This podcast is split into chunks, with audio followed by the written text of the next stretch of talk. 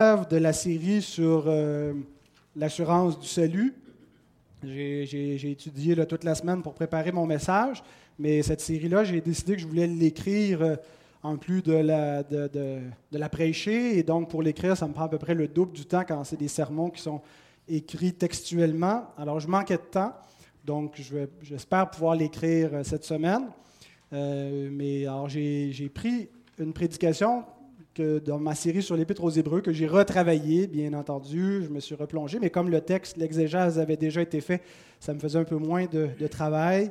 Et donc, je vous le présente à nouveau euh, ce matin. C'est dans l'Épître aux Hébreux, au chapitre 2, les versets 1 à 4. Ce n'est pas tout à fait le même sermon qu'il y a six ans, quand j'avais prêché ce texte.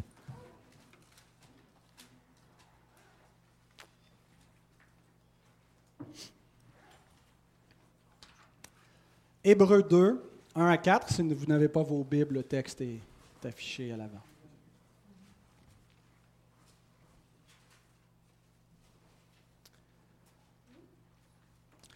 C'est pourquoi nous devons d'autant plus nous attacher aux choses que nous avons entendues. Vous voyez, c'est là le point de mon illustration, les enfants.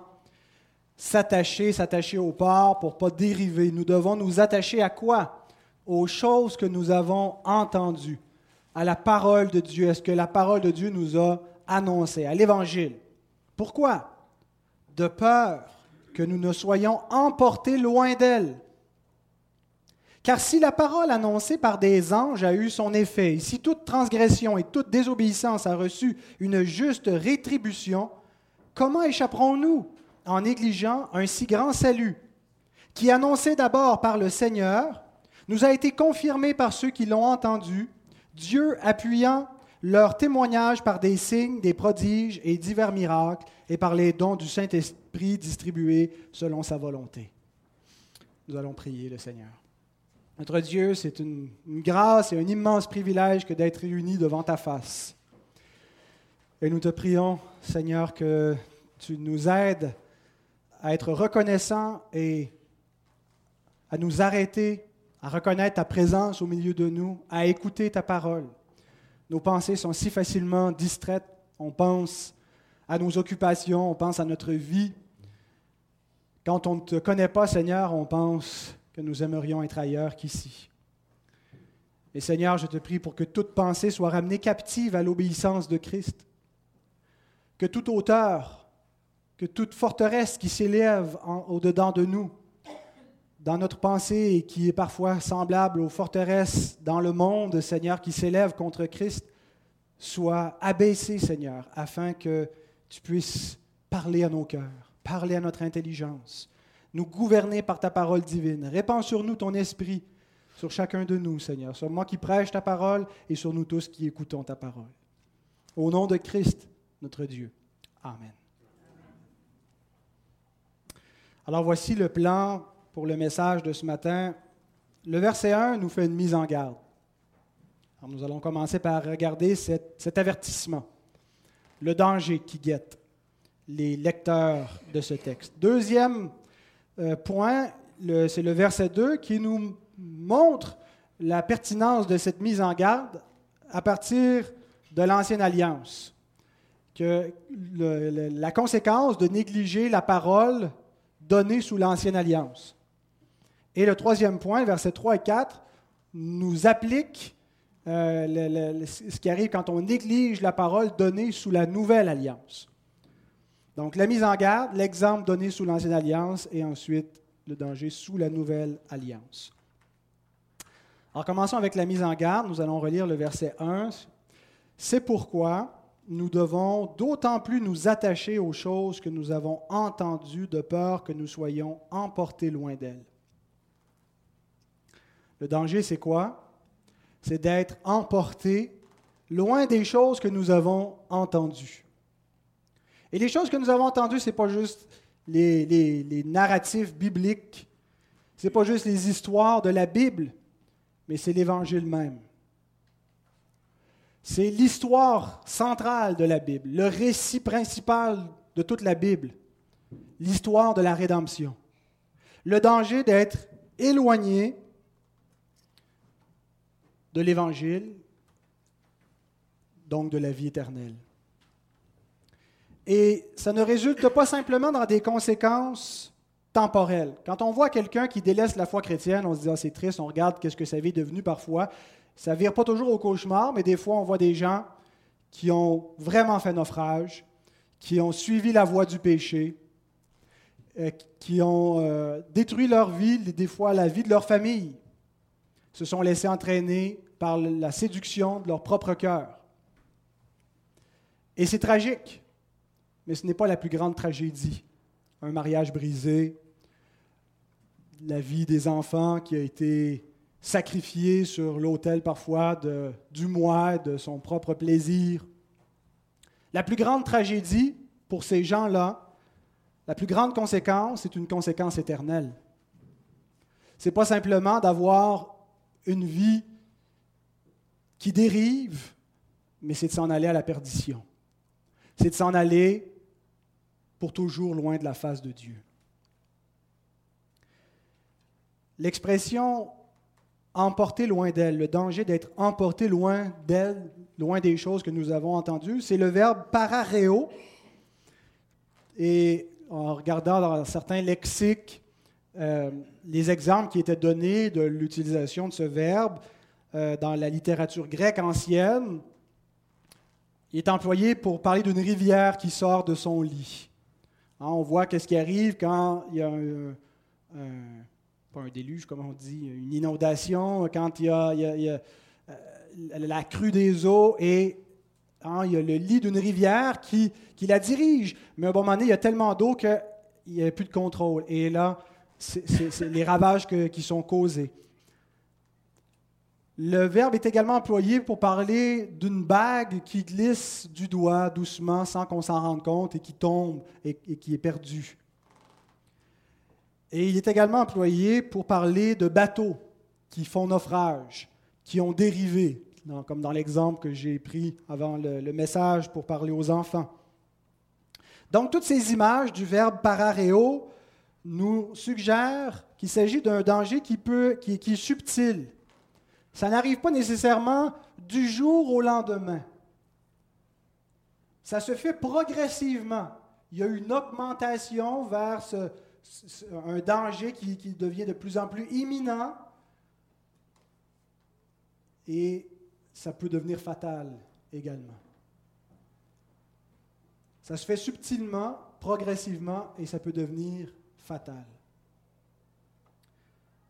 Quelqu'un disait, on ne tombe pas dans le péché, on y glisse.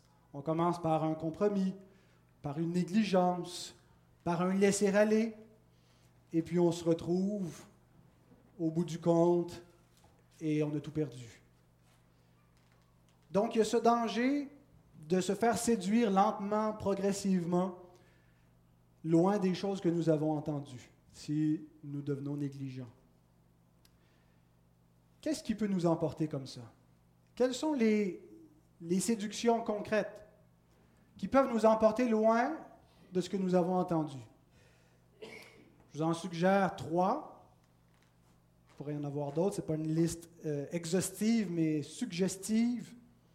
D'abord, le confort de notre propre vie.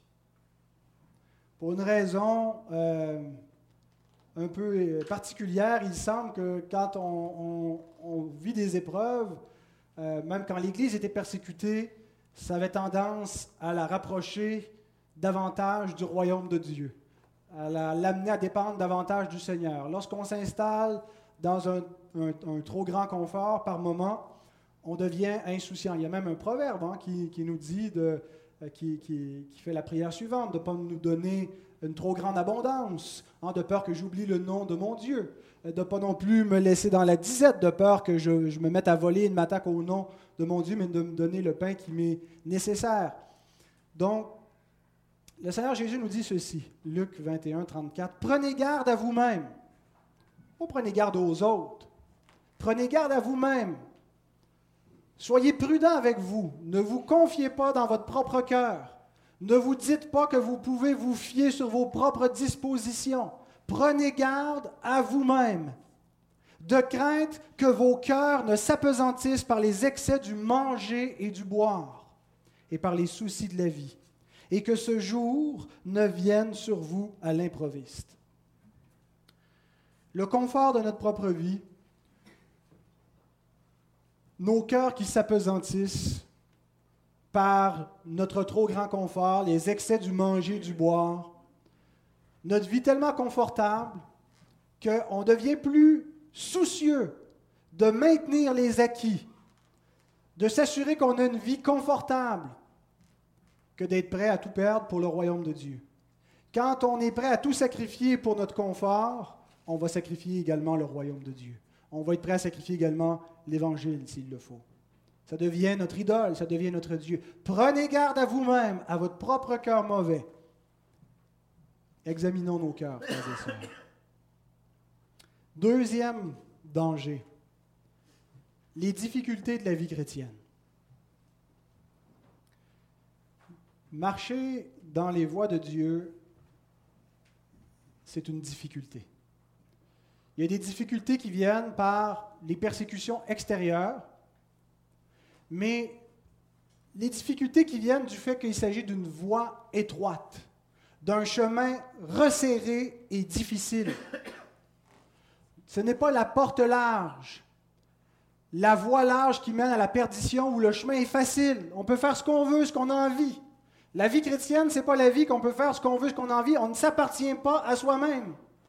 Nous sommes à un autre. Nous avons un maître, le Seigneur Jésus. Et il nous dit, si vous êtes mes disciples, si vous dites que vous m'aimez, gardez mes commandements. Et dans un monde qui est contraire à Dieu, c'est une voie qui est difficile. Et si on n'est pas résolu d'y marcher, nous allons nous décourager. Jésus nous met en garde également dans l'évangile de Matthieu, la parabole du semeur, chapitre 13, versets 20 et 21. Celui qui a reçu la semence dans les endroits pierreux, c'est celui qui entend la parole et la reçoit aussitôt avec joie. Mais il n'a pas de racine en lui-même. Il manque de persistance. Et dès que survient une tribulation ou une persécution, ou on pourrait dire une difficulté à cause de la parole, il y trouve une occasion de chute. La difficulté de la persévérance. La difficulté de la persévérance de la vie en Église. De la marche chrétienne. Et il y a le danger réel, à cause de la difficulté de la vie chrétienne, d'être emporté loin des choses que nous avons entendues, d'avoir été des croyants temporaires. Et troisièmement, il y a les séductions du siècle présent.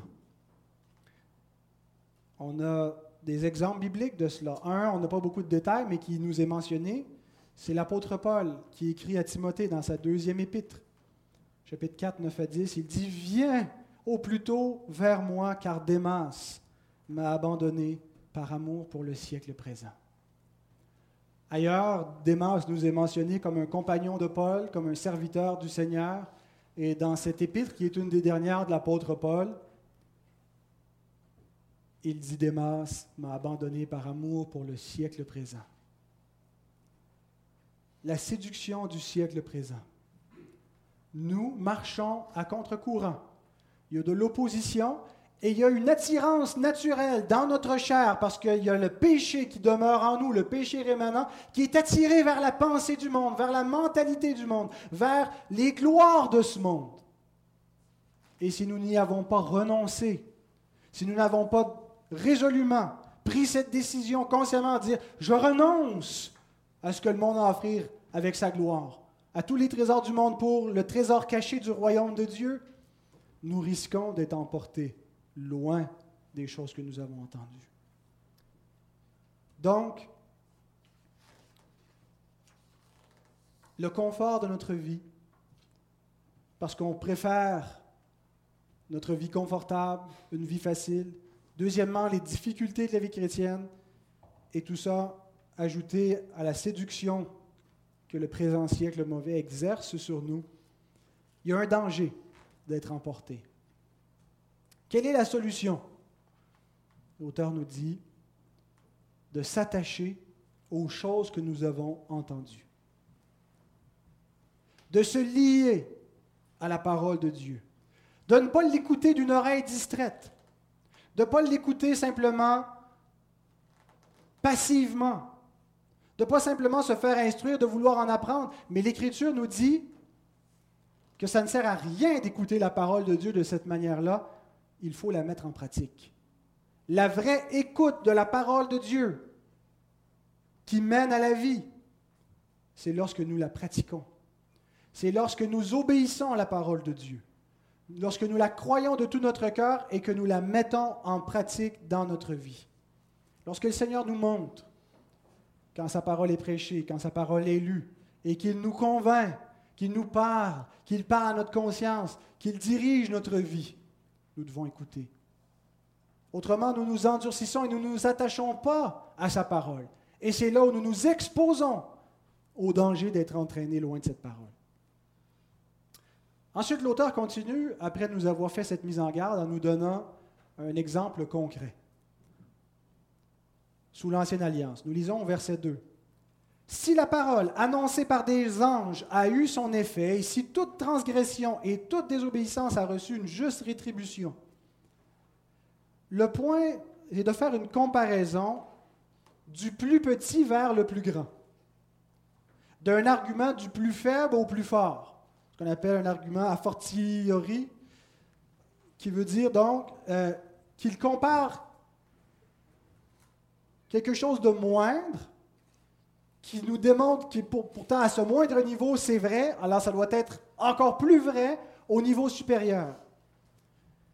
Et le point de comparaison, c'est de nous montrer que la, parole qui est sortie de la bouche des anges a eu un effet a eu une conséquence lorsqu'elle a été rejetée et désobéie, à combien plus forte raison la parole qui est sortie directement de la bouche du Seigneur aura-t-elle une conséquence?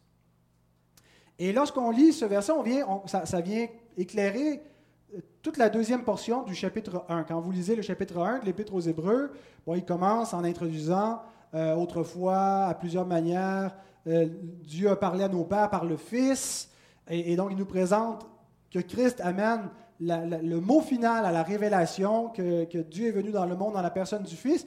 Et immédiatement après, à partir du verset 4 jusqu'à la fin du, euh, du, chapitre 1, jusqu'au verset 14, il compare Jésus à des anges. Auquel des anges a-t-il jamais dit, tu es mon fils, assieds-toi à ma droite. Et plein de versets tirés de l'Ancien Testament où il compare Jésus avec des anges. Et là, on comprend pourquoi est-ce qu'il fait ça au chapitre 1 le, début du chapitre 2 devient le point culminant de cette comparaison. Vous voyez les anges qui sont élevés en gloire, qui se tiennent devant la face de l'Éternel. Et même lorsqu'ils parlent la parole de l'Éternel, parce que les anges agissaient à plusieurs reprises comme des médiateurs sous l'Ancienne Alliance, c'est-à-dire des porte-paroles, des gens qui venaient au nom de l'Éternel, des, des êtres qui venaient au nom de l'Éternel apporter la parole de Dieu. Il dit donc, si cette parole apportée par des anges, regardez l'effet qu'elle a eu. Et on voit donc, dans l'Ancien Testament jusqu'au Nouveau Testament, dans toute la période de l'Ancienne Alliance, la puissance de la parole des anges, qui est la parole de Dieu, mais ils en étaient simplement des porte-paroles. Quelques exemples. La femme de Lot, Genèse 19, verset 17 après les avoir fait sortir, l'un d'eux, c'est-à-dire c'est un des anges qui est allé aviser Lot de sortir de, de, de Sodome et Gomorre, L'un d'eux dit, sauve-toi pour ta vie, ne regarde pas derrière toi et ne t'arrête pas dans toute la plaine, sauve-toi vers la montagne de peur que tu ne périsses. Verset 26 du même chapitre, la femme de Lot regarda en arrière et elle devint une statue de sel. La parole prononcée par des anges, lorsqu'elle n'a pas été écoutée, a eu une conséquence. Deuxième exemple, la Bible nous dit que toute la loi de Moïse a été donnée par des anges. Probablement que sur le mont Sinaï, lorsque Moïse a reçu les dix commandements de Dieu, il y avait des anges qui servaient de médiateurs. C'est ce que Galates 3, 19 nous révèle. C'est ce que euh, Étienne dit également dans son discours dans Acte 7, et concernant cette loi, donc, qui a été donnée, promulguée au moyen des anges, il est dit Maudit soit celui qui n'accomplit point les paroles de cette loi et qui ne les met point en pratique. Une parole annoncée par des anges. Est-ce que la loi n'a pas eu son effet? Lorsqu'il y a eu des transgressions, est-ce qu'il n'y a pas des gens même qui sont morts sous la condamnation de la loi? Une loi pourtant prononcée par des anges. Un autre exemple, c'est celui de Zacharie, le père de Jean-Baptiste, qui était sacrificateur. Nous lisons au début de l'évangile de Luc, versets 19 et 20. L'ange lui répondit, Je suis Gabriel. Je me tiens devant Dieu. J'ai été envoyé pour te parler et pour t'annoncer cette bonne nouvelle, la bonne nouvelle qu'il allait avoir un fils. Il a été incrédule en entendant cette bonne nouvelle. Et voici, tu seras muet. Et tu ne pourras parler jusqu'au jour où ces choses arriveront parce que tu n'as pas cru à mes paroles qui s'accompliront en leur temps. Alors le point de l'auteur est le suivant. Des anges ont parlé et leur parole a été efficace. Toute désobéissance et toute transgression a obtenu une juste rétribution. Les mots désobéissance et transgression vont de pair, c'est deux mots intéressants. Le mot désobéissance, para-koé, qui veut dire écouter à côté. Para, hein, qui est le, préfixe. Akuo, entendre. Hein. Obéissance, c'est upakuo, entendre sous, se mettre sous la parole. Désobéissance, parakoé, se mettre à côté de la parole, ne pas vouloir l'entendre. Et qu'est-ce qui arrive? La transgression parabasis, agir à côté de ce qui a été exigé, de ne pas écouter la parole, de ne pas vouloir se mettre sous la parole, mène à la transgression de la parole. Et l'auteur nous dit que la désobéissance et la transgression aux paroles prononcées par des anges a obtenu une juste rétribution. Souvent, on regarde l'Ancienne Alliance comme étant la plus sévère comme amenant la condamnation, la malédiction jusqu'à l'enfer pour quiconque transgresse. En réalité, ce n'est pas tout à fait comme ça que le Nouveau Testament nous présente l'Ancienne Alliance. Le Nouveau Testament nous montre l'Ancienne Alliance comme une alliance terrestre, dont les châtiments n'avaient pas une portée qui, qui allait plus loin que la portée terrestre. C'était une alliance dont les bénédictions se limitaient à des bénédictions terrestres, matérielles, et dont les, punitions se limitaient également à une portée terrestre. C'était une alliance conditionnelle. Ce n'est pas comme la nouvelle alliance qui est inconditionnelle, mais sa portée était terrestre. Elle avait une valeur typologique, c'est-à-dire qu'elle pointait vers des réalités célestes. Elle préfigurait la nouvelle alliance et ce que Christ allait faire elle était, si on veut, une, parabole en quelque sorte, une typologie. Elle était l'ombre de la réalité. Mais la portée de l'Ancienne Alliance se limitait aux choses terrestres. Et l'auteur va reprendre cette notion-là dans l'idée d'un jugement qu'apportait l'Ancienne Alliance en nous montrant que, que le jugement de l'Ancienne Alliance était bien moins grave que le jugement de la Nouvelle Alliance. Un peu plus loin dans Hébreu 10. 28 à 29, nous lisons ceci. Celui qui a violé la loi de Moïse meurt sans miséricorde sur la déposition de deux ou de trois témoins. Tout ce qu'elle fait, c'est qu'elle exécute la peine capitale. Elle n'envoie pas en enfer. Verset 29. De quel pire châtiment pensez-vous que sera jugé digne? Celui qui aura foulé aux pieds le Fils de Dieu, qui aura tenu pour profane le sang de l'alliance par lequel il a été sanctifié et qui aura outragé l'Esprit de la grâce. C'est la nouvelle alliance qui traite avec les réalités éternelles et célestes. Si nous trouvions l'ancienne alliance sévère, la nouvelle alliance l'est encore plus. La nouvelle alliance est une alliance de grâce. C'est une alliance où on obtient la bénédiction qui est donné, le pardon de Dieu et la vie éternelle, gratuitement. On n'a pas besoin de le mériter, contrairement à l'ancienne alliance qui donnait conditionnellement les bénédictions. Il fallait les gagner. Cependant, c'est une alliance aussi qui a un deuxième tranchant. Elle apporte la grâce et la bénédiction, mais à tous ceux qui rejettent le sang du Fils de Dieu, qui le méprisent, qui le piétinent, qui n'en tiennent pas compte, qui négligent les choses qu'ils ont entendues, qui dérivent loin d'elles, qu'est-ce qu'elle leur réserve, cette alliance? L'auteur dit, De quel pire châtiment pensez-vous que sera jugé digne celui qui aura foulé aux pieds le Fils de Dieu? Quel pire châtiment que la mort? Qu'est-ce qui reste après la, la peine capitale Il reste le châtiment de la seconde mort, la condamnation éternelle.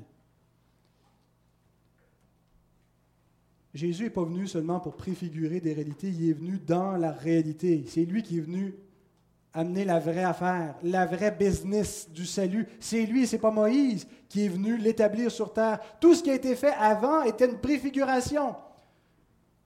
Jésus était prêché avant d'être incarné et, et, la réalité de la nouvelle alliance était déjà en fonction dans l'Ancien Testament, sous la forme de promesses, mais elle a été établie lorsque le Fils de Dieu s'est incarné, lorsque le sang a été versé et que l'alliance a été établie, la grâce a été offerte. En même temps que Christ a été établi comme juge. Pas un juge temporel seulement, pas un juge terrestre qui va simplement juger les actions du corps, mais le juge éternel. Et l'apôtre Paul nous dit dans Romains 2 que selon notre évangile, c'est Christ qui va juger les actions secrètes des hommes. On présente parfois l'évangile seulement comme la bonne nouvelle qui sauve. Mais l'évangile, c'est de proclamer que le Christ est Seigneur et qu'il est le seul qui sauve et qu'il est le seul roi devant lequel tous les hommes devraient fléchir le genou parce qu'ils vont être jugés par lui. Et s'ils ne fléchissent pas les genoux devant ce roi, selon notre évangile, ils seront condamnés par ce roi. Parce qu'ils ont besoin de lui ils ont besoin de sa grâce pour être sauvés, pardonnés. Avant cela, c'était une, c'était l'ombre de ce jugement. Mais maintenant, nous sommes dans la réalité. Et donc, l'auteur continue, versets 3 et 4, en nous disant Comment échapperons-nous en négligeant un si grand salut Échapper à quoi? Au jugement de Dieu qui vient sur les pécheurs. Frères et sœurs, nous sommes tous nés coupables. Les enfants, vous êtes nés coupables. Vous êtes nés en Adam. Vous êtes nés avec la responsabilité du péché sur vous. Nous sommes tous nés dans cette condition-là. Et nous avons besoin de la grâce de Dieu. Parce qu'il y a un jugement sûr et certain qui s'en vient. Il n'y a personne qui va échapper au jugement. Tous sont coupables. Il n'y a pas un seul juste. Et ne vous dites pas les enfants parce que je viens à l'Église, parce que je suis né dans une famille chrétienne, parce que j'ai récité Jean 3,16 et que je crois que Jésus est le Fils de Dieu. Je suis safe. Nous avons absolument besoin d'une conversion. Chacun de nous. Nous avons besoin de connaître le Christ personnellement. Vous avez besoin d'un sauveur. Parce que personne peut échapper au jugement qui vient. Personne n'échappera au jugement final. Et le danger, c'est de négliger l'unique moyen de salut. C'est de devenir tellement accoutumé à cette prédication qu'on ne l'entend plus. De dire, je le sais tout ça. On m'a dit ça depuis ma, tendre enfance. Je le sais le chemin du salut. Je crois tout ça. Oui, je crois que Jésus est sauveur. Mais de le croire seulement en théorie. De le croire intellectuellement. De savoir le chemin, mais de ne pas le suivre. De négliger les choses que nous avons entendues. De ne pas s'en préoccuper. Comment échapperons-nous en négligeant un si grand salut qui, annoncé d'abord par le Seigneur, nous a été confirmé par ceux qui l'ont entendu? Dieu appuyant leur témoignage par des signes, des prodiges et divers miracles, et par les dons du Saint-Esprit distribués selon sa volonté. La méthode de l'auteur est la suivante. Il, prend, il part des anges il dit, regardez la parole annoncée par des anges, regardez l'efficacité qu'elle a eue, regardez quand on a désobéi, qu'on a négligé cette parole, qu'est-ce qui est arrivé? Maintenant, par qui l'Évangile a-t-il été annoncé? Qui a été le porte-parole? Qui a annoncé les choses que nous avons entendues? Est-ce que c'était seulement des anges? Il nous dit cette parole qui a d'abord été annoncée par le Seigneur, Jésus. Jésus lui-même, le Fils de Dieu, la parole éternelle, la deuxième personne de la Trinité, le Créateur des cieux et de la terre, est devenu un homme, s'est fait chair, est venu dans le monde et il a parlé et il a annoncé ces choses que nous avons entendues. Ce ne sont pas des hommes qui les ont inventées. C'est Dieu lui-même qui a parlé. Jésus dit, lorsqu'il était en procès devant Pilate, chapitre 18, verset 37 de l'Évangile de Jean, Je suis né, je suis venu dans le monde pour rendre témoignage à la vérité. Quiconque est de la vérité, écoute ma voix. La vie du Christ avait pour but, d'une part, d'accomplir l'Évangile. Il est venu pour réaliser cet Évangile en mourant et en ressuscitant, en vivant une vie parfaite sans faute pour accomplir la justice de Dieu afin que nous puissions être justifiés. Mais également tout ce qu'il a fait, tout ce qu'il a dit était pour attester cette vérité. Je suis venu pour rendre témoignage à la vérité. Les miracles du Christ avaient pour but de révéler cet évangile. Ensuite, l'auteur nous dit que cet évangile a été confirmé par ceux qui l'ont entendu, par les témoins. Les apôtres, les disciples, ceux qui ont accompagné Jésus, ceux qui l'ont vu, ceux qui ont écrit à propos de lui. Et tout ce que nous savons sur Jésus, c'est ce que les témoins nous ont transmis. 1 Jean chapitre 1, verset 1 à 3, ce qui était dès le commencement, ce que nous avons entendu, ce que nous avons vu de nos yeux, ce que nous avons contemplé et que nos mains ont touché concernant la parole de vie. Car la vie a été manifestée et nous l'avons vue et nous lui rendons témoignage et nous vous annonçons la vie éternelle qui était auprès du Père et qui nous a été manifestée. Ce que nous avons vu et entendu, nous vous l'annonçons à vous aussi afin que vous aussi vous soyez en communion avec nous. Or, notre communion est avec le Père et avec son Fils Jésus-Christ. Ils ont été témoins. Ils ont vu Jésus. Ils ont touché Jésus. Ils ont marché en sa présence. Ils ont vu les miracles qu'il a accomplis. Ils ont reçu sa puissance. Ils ont accompli des œuvres eux-mêmes par la puissance du Saint-Esprit sur eux. Et vous savez, le mot euh, témoin en grec, c'est le mot martus qui est donné en français martyr. Ils sont allés jusqu'à mourir dans des souffrances atroces pour attester la vérité. Ils ont été prêts à sacrifier leur vie pour attester la vérité. Nous ferions bien d'écouter ce qu'ils ont voulu nous transmettre. Et finalement, l'auteur ajoute un troisième témoin, un autre qui témoigne avec tout ce qu'on sert. Dieu lui-même, Dieu le Père. Sunepi martureo, joignant son témoignage au leur, par des signes et des prodiges, par divers miracles. Dieu appuyant leur témoignage par des signes et des prodiges. Le but des miracles, des signes et des prodiges était quoi? Sinon que de montrer que les témoins venaient de Dieu et que le message venait de Dieu. C'était pas pour épater la galerie, c'était pas pour faire des tours de passe-passe, c'était pas pour attirer les foules, c'était pour montrer que ces témoins-là, Dieu témoignait qu'ils venaient de lui. Et ce que Dieu voulait, ce n'était pas qu'on se concentre sur les signes et les prodiges, mais sur le message attesté par les signes et les prodiges, sur le message de l'Évangile qui a été confirmé par Dieu dans la prédication apostolique. Donc, si la parole annoncée par des anges a eu son effet, la parole annoncée par le Seigneur, confirmée par les témoins qui l'ont entendue, confirmée par le Père qui a témoigné avec eux par des signes et des prodiges, aura son effet. Cette parole déclare aux hommes qu'il n'y a de salut qu'en Jésus. Il n'y a de salut en aucun autre. Car il n'y a sous le ciel aucun autre nom qui ait été donné parmi les hommes par lequel nous devions être sauvés. Qui est concerné par cet avertissement? L'appel à l'Évangile est universel. Tous sont appelés à croire, tous sont appelés. Dieu ne tient pas compte des temps d'ignorance, il ne tient pas compte de ce que les hommes savent ou ne savent pas à propos de la révélation spéciale. Il annonce à tous les hommes qu'ils ont se repentir parce qu'il a fixé un jour où il va juger les hommes par l'homme qu'il a établi, Jésus-Christ. Il l'a ressuscité d'entre les morts. Il l'a fait Seigneur. Il l'a établi à sa droite. Il est le Seigneur de toute la création.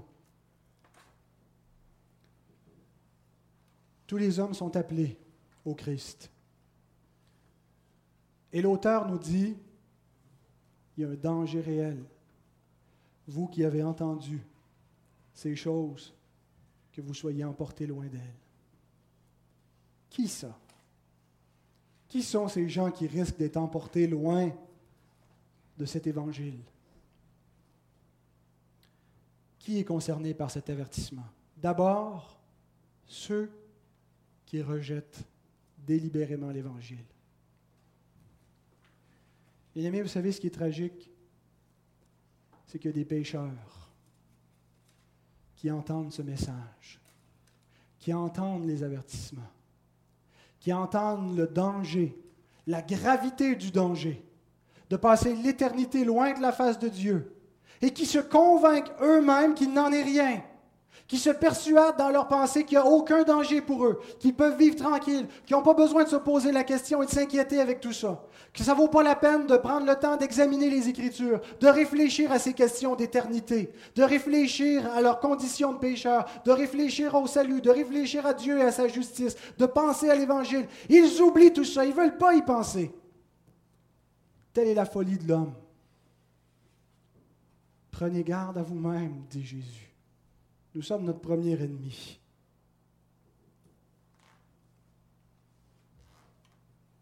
Jésus raconte cette parabole dans Matthieu 22, 4 à 7, la parabole des noces. Il envoyait encore d'autres serviteurs en disant, Dites aux conviés, voici j'ai préparé mon festin. Mes bœufs, mes bêtes grasses sont tuées, tout est prêt. Venez aux noces. Une invitation on invite les gens à recevoir la vie éternelle, à recevoir la grâce de Dieu, mais sans s'inquiéter de l'invitation. Ils s'en allèrent, celui-ci à son champ, celui-là à son trafic, et les autres se saisirent de ses serviteurs, les outragèrent et les tuèrent.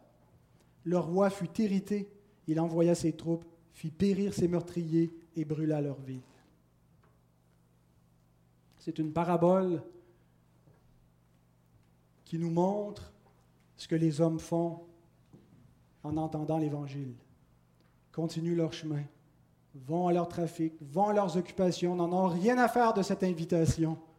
Certains se mettent à même à persécuter ceux qui les invitent. Et il y aura une conséquence. Il y a non seulement ceux qui rejettent délibérément l'Évangile, mais il y a aussi ceux qui croient pour un temps. Ceux qui acceptent l'invitation. Ceux qui disent, c'est vraiment important ce que tu viens de dire. Je réalise, c'est entré dans mon oreille et je comprends l'importance. Qui s'y arrêtent, qui prennent le temps d'examiner et qui finissent par rejeter, qui finissent par abandonner. Est-ce que nous ne voyons pas constamment des gens de passage dans notre Église? Est-ce que nous n'avons pas baptisé des gens qui ont apostasié la foi. Et ce n'est pas de dire nécessairement que les gens qui sont sortis de cette Église sont perdus. De prêcher ça, c'est qu'on devient sectaire quand on dit qu'il n'y a pas de salut en dehors de notre propre congrégation. Mais les gens qui sortent d'une Église et qui ne retournent plus jamais dans aucune Église sont dans un risque véritable d'abandonner le Seigneur. Le lieu par excellence pour la persévérance dans la foi, c'est l'Église locale. Hébreu 10 verset 25, nous dit, N'abandonnons pas notre assemblée comme c'est la coutume de quelques-uns, mais exhortons-nous réciproquement, et cela d'autant plus que vous voyez s'approcher le jour. Souvent, on arrête là l'exhortation, mais regardez ce que l'auteur ajoute. Le danger, quand on néglige l'Église locale, le danger réel de tomber dans l'apostasie.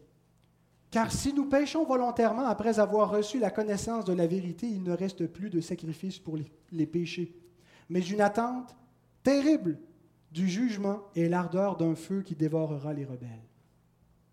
Ce n'est pas à dire que de rester et de persévérer toute sa vie dans une église assure le salut. Mais c'est de réaliser qu'une église locale, c'est un moyen de grâce par lequel Dieu nous garde persévérants, nous garde en alerte.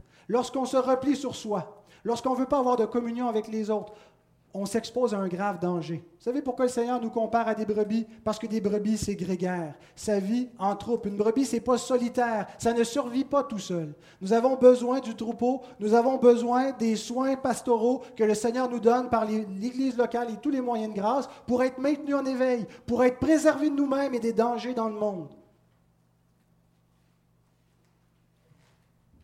Et je m'inquiète sincèrement pour certains frères et sœurs, des gens que je pense certainement être des frères et des sœurs, qui sont passés ici et qui disent maintenant, on va vous suivre à distance. Je m'inquiète pour leur âme et je prie pour eux. Parce qu'il y a un danger qu'ils soient emportés loin des choses qu'ils ont entendues. Vous savez, quand on entend l'Évangile de loin, il devient moins urgent, moins pressant.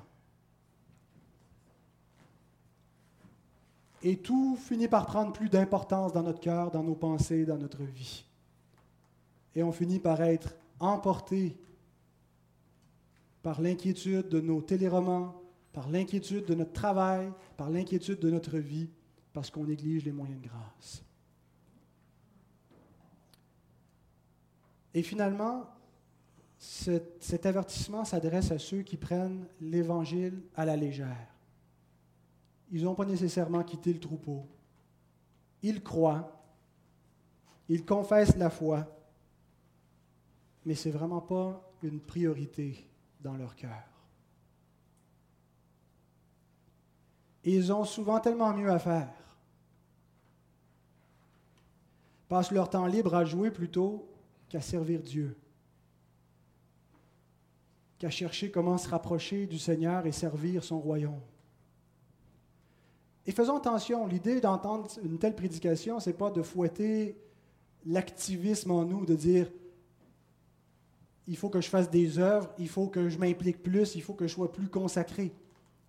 Si nous réalisons notre tiédeur, notre indifférence, si nous réalisons que nous avons plus d'intérêt pour tellement d'autres choses avant d'avoir de l'intérêt pour le royaume de Dieu, d'avoir de l'intérêt pour l'Évangile, pour sa parole et pour la cause de l'Évangile, ce que nous devons faire, ce n'est pas de nous mettre à être actifs subitement, mais c'est de réaliser que notre cœur est en grave danger. Le problème dans nos actions vient d'un problème du cœur, vient de notre tiédeur intérieure. Et on a besoin que notre cœur soit changé. Et on n'est pas capable de le changer nous-mêmes. Nous ne pouvons pas nous infuser du zèle quand nous en manquons. Nous donner subitement un intérêt pour la parole de Dieu quand nous n'en avons pas suffisamment. Si nous réalisons, oui, nous croyons, oui, je suis un enfant de Dieu, mais pour toutes sortes de raisons, il y a la tiédeur qui est entrée dans ma vie et je risque d'être emporté au loin des choses que j'ai, entendues. Ce que nous devons faire, c'est de venir au pied du Seigneur et faire cette prière qu'on lit dans le psaume 51. Ô Dieu, crée en moi un cœur pur, renouvelle en moi un esprit bien disposé. Il y a seulement le Seigneur qui change nos cœurs, que la puissance de renverser nos intérêts, de diriger tout ce qui nous paraît comme un gain dans le monde et de nous le faire apparaître comme une perte pour que les choses du royaume deviennent plus précieuses dans notre âme. La question c'est, voulons-nous cela? Ma crainte, c'est qu'en entendant ce message, on se bouche les oreilles. On n'aime pas entendre cela. On n'aime pas les prédications dérangeantes. Parle-moi de l'amour de Dieu. Raconte-moi des choses sur la Bible, mais c'est genre d'exhortation. qui nous montrent la tiédeur de notre cœur, on ne veut pas les entendre. Et on n'en fait rien. Frères et sœurs, si c'est le cas d'un seul d'entre vous,